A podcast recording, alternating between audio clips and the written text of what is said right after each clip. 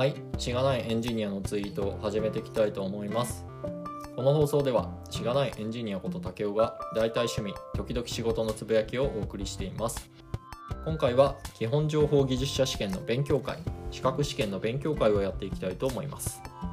お世話になっている教科書は、茅野木先生の基本情報技術者教室という教科書で、全11章立ての今回は第10章、マネジメント系というところから一つトピックを挙げてお話ししたいと思います。今回挙げるトピックはプロジェクトマネジメントという言葉に関してですね。そもそもプロジェクトって何ですかっていうね言葉の定義の話からまずはしていきましょう。プロジェクトとは何かの目標を達成するために人材人を集めて編成される組織というふうに定義されています。でそのプロジェクトっていうものに時間と金予算が割り当てられてその目標を達成すると。で目標を達成したらそのプロジェクトは解散ってなることが、えー一般的だそうです。そのプロジェクトをマネジメントするなんで管理するっていうね手法とか考え方について今回は紹介していきたいと思います。はい、でプロジェクトを構成する人員としては、まあ、マネージャーっていうのが大体あのいますよね。管理する人1人か2人か何人か。でその下にメンバーですね。構成員がぶら下がっているような感じになってるかなって思います。実際に作業する人ですね。であとプロジェクトに関わっている直接関わってるか分かんないですけどその目標を達成したことによって利害を得る人っていうのがいます。ステークホルダーっていうふうによく言われますね。その人も一応プロジェクトに関わってくる人として出てくるものになります。でステークホルダーって英語で言うと株主っていう言葉が多分一番最初に出てくんじゃないかなと思うんですけど結構いろんな意味で広い意味で使われることが多くてそのプロジェクトで達成した目標を目標とかあとはまあ成果物なんで製品みたいなところを使う人をですねカスタマー自身のこともステークホルダーっていうふうに言ったりとかあとはまそのプロジェクトをやり取りするお客様外の外部の人とかっていうのもステークホルダーって言ったりすることがありますね。はい。で、このプロジェクトマネジメントで使う成果物ってやつですね。いろんな管理をしていくために、えーいろんなもの作っていくんですけども、そこを2つぐらいね、今回は紹介したいなって思っています。1つ目は WBS っていうものですね。ワークブレイクダウンストラクチャーっていうふうに言うんですけど、プロジェクトの作業を階層的に分解するっていうふうな考え方とか図自体のことを指します。私はここに作業に人を割り当てるっていうところまでを含めてうん WBS かなっていうふうに思ってたんですけども一応このプロジェクトの作業をトップダウンに分解した図のことを WBS というっていうふうに定義されています。でもう一つはガントチャートっていうことですね。作業の開始とか終了の予定とか実績っていうのを棒状で表した図になっています。なので進捗が今どんだけ進んでるかとかどんだけ遅れてるかみたいなのが視覚的にパッと確認することができるっていう利点がありますと。いう感じですね。でこの特に WBS の方に関してですねプロジェクトの作業を階層的に分解していくんですけどもいきなりでっかい目標例えば製品開発新製品の開発をしてお客様にアピールするぞみたいな目標からじゃあ今そのために人の作業としてじゃあこのソフト作ってねって言ってあのソフト作るみたいな作業を人に割り当てるとなんかえこれでかい目標に対して今俺がやってることは何なんじゃいとか外から見ててもなんか目標に対してどんだけ進んでるっていうか何の目標に対してやってんだっけっていうのがちょっと見えづらくなるということがありますと。なのでこのプロジェクトのでっかい目標をいくつかのね工程とか、まあ、ちっちゃい目標をね中間目標みたいなのを立てていってその中間目標に対する作業を落とすっていう風にした方が好ましいっていう風に言われてると思います。でそこで立てる中間目標のことをマイルストーンってよく言ったりしますね1マイルごとになんか石置いた目印みたいなのを言ったんじゃないかなとなんか起源的にはそういうのがなんか歴史的にあってそこから来てるみたいなことがどっかで見たような気がしますね。ちょっと定かじゃないですけど。なのででっかい目標が例えば新製品開発っていうねまあそれを目標にしちゃ本当はダメなんですけど製品開発自体を目標にしちゃダメなんですけど、まあ、仮に大目標だっていうふうにすると中間の目標はこう1個目は1個目の中間の目標は第1弾のまずは仕様で作りきるっていうこと。で2個目の目標はその仕様でテストをしきるっていうで3個目の目標はテストした結果を持ってもう一回仕様を見直して仕様をフィックスなんでもう確定させるっていうこと。で4つ目はじゃあ確定した仕様に基づいて制作を開始するみたいな。製品にするみたいな。そういった目標を立てていくっていうことをまあすればマイルストーンを立ててるってことになるんじゃないかなって思います。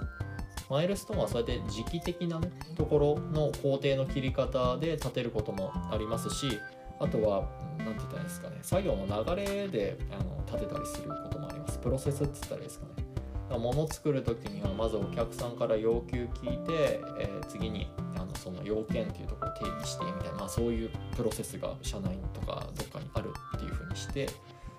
そこのプロセスごとにマイルストーンを立てるっていうこともやったりすると思います。なので時期的に工程を立てるかその作業の流れ的なところで、えー、工程としてみて注目標マイルストーンを立てていくかっていう、まあ、そこら辺のなんかやり方っていうのはプロジェクトにまよりけりかなって思いますね。はい、でガントチャートの方の話はちょっと後の例え話の方に、えー、持ってきたいというふうに思います。はい、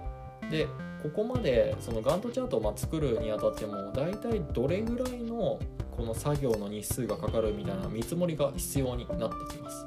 その工数の単位っていうところをえー、人月っていう単位でねよく表したりします。これが IT 系とかでよく使われてる単位なんじゃないですかね。っていう感じ私があんまり 使ったことないからっていうのがあれなんですけど、まあ、例えば、えー、10人月かかりますこの作業はっていうふうに言うと10人でやれば1ヶ月で終わるんですよっていう作業なんですけど1人でやったら10ヶ月かかるよっていうふうな作業のことを示している。そういう単位になっています。なので、えー、人の数かける、まあ、月数ですね。月の数っていうところを、えー、まとめたのがこの人月っていうふうな単位だそうです。なんで5人でやれば10人月だったら2ヶ月で終わるんですね。そんな感じですね。そういうふうに、えー、見積もりを立てていくそうでございます。はいじゃあここから例えてねざっくり話をしていきたいと思うんですけれども大目標は朝の支度をする完了するっていうのも、まあ、大目標だとすると。で成果物としては準備が整った私がいるということ。あとは朝食を食べているっていうこと。あとお弁当ができているみたいなね。そういった3つの成果を出したいというふうにします。じゃあこの成果物をね出す工程でマイルストーンを切りましょう。お弁当を作るっていうね注目標。朝食を食べるっていう注目標。足んないな。朝食を作るっていう注目標と朝食を食べるっていう注目標とあとは最終的に準備が整って私ここちょっとざっくりしてるけどここでマイルストーン立てましょう。4つ立てましたってなります。まあそのうちの1つに対して着目していきましょうかね。まあ、準備が整った私のところがいいかな。ここだと登場人物少ないな。でお弁当を作るっていうねあの注目標に対して作業をどんどん分解していきましょうお弁当を準備するっていうことはまずは冷凍のご飯をチンしなきゃいけないでおかずを、まあ、前の日に作ってるからチンしなきゃいけないでお茶ね持っていかなきゃいけないからお湯を沸かすっていう作業が必要になる。そういう感じでございます。でその作業は一体誰がやるのかっていう割り振りをするわけですね。なんで今回はまあご飯をチンするなので私でも妻でもなく、まあ、レンジっていうねやつが私たちのプロジェクトの人員にいるっていうふうに仮定するとこの仕事はレンジに割り当てますと。でお茶を沸かす。お湯を沸かすっていうのはポットに基本的に任せるっていう風な感じに、えー、仕事を割り当てますと。まあ、そんな感じで割り当てていくと WBS っていうのが多分できていくのかなっていうふうに思いますね。でガントチャートに関しては、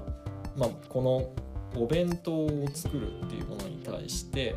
大体お弁当を作るのに何分ぐらいかかるのかっていうところがまあ線としてね作業完了と作業終了のまあ分数ですねっていうところがもう棒状で線で引かれるという感じです。でもう2つ3つあったか3つ注目標があったと思うんですけど、まあ、朝食を作るっていう作業はじゃあそこにちょっと並行してね作業ができるかどうかみたいなところも、えー、WBS の作業上から、まあ、人がかぶってないように、まあ、線を引くと大体これぐらいの時間がかかってみたいな感じで、えー、棒状に線が引かれるという感じですね。これは 言葉で説明しきるの難しいな。はい。で、まあ、実際はねリアルタイムで更新してる時間なんてないんですけれどもそのお弁当のね例えば準備をしてる途中でどんどんどんどん進捗状況っていうのがこう進んでいってっていうところが絵的に見えるのがガントチャートっていうものになっていますと。でどうしてもガントチャートをこう朝の支度をするっていうものに対して組んだ時にどうしても作業の完了の時間が電車の時間に間に合わないとか例えばその時間までに車を出さないと会社に着かないっていう風になる場合には、まあ、前日からの下準備がじゃあ必要になるよねとかっていうねところが必要になってきたりすると思います。まあ、プロジェクトでいうと時間が足んないよねっていう風になるからそこからお客さんとこうネゴするような感じになったりとかっていう作業が必要になってくると。でもしくはあのそのガントチャートを書いた時にすごいレンジの時間が詰まってんな朝食の準備もするためのチンもするしお弁当の準備をするチンもしてもレンジ渋滞が起こってるっていうんだったらじゃあここはレンジの人員を増やしましょうレンジを2倍にしましょうみたいなことをしたらあの朝のねその完了したい期日時間家を出る時間までに全部の作業が間に合うかみたいなところが検討できると。いうような感じでガントチャートは使えるかなっていうふうに思いますね。はい。あのー今回は以上にしたいと思うんですけれどもいかがでしたでしょうか？図の説明をね言葉でするってね 無理やなはいあのー、皆様あのちょっと言葉がね気になったという方は是非、えー、ググってくださいというねこの多分 このポッドキャスター何のためにやってるんだっていうような感じのところがねあの若干見え隠れするような 締め方になるんですけれども、えー、これで終わりにしたいと思います。ありがとうございました。また次回もよろしくお願いいたします。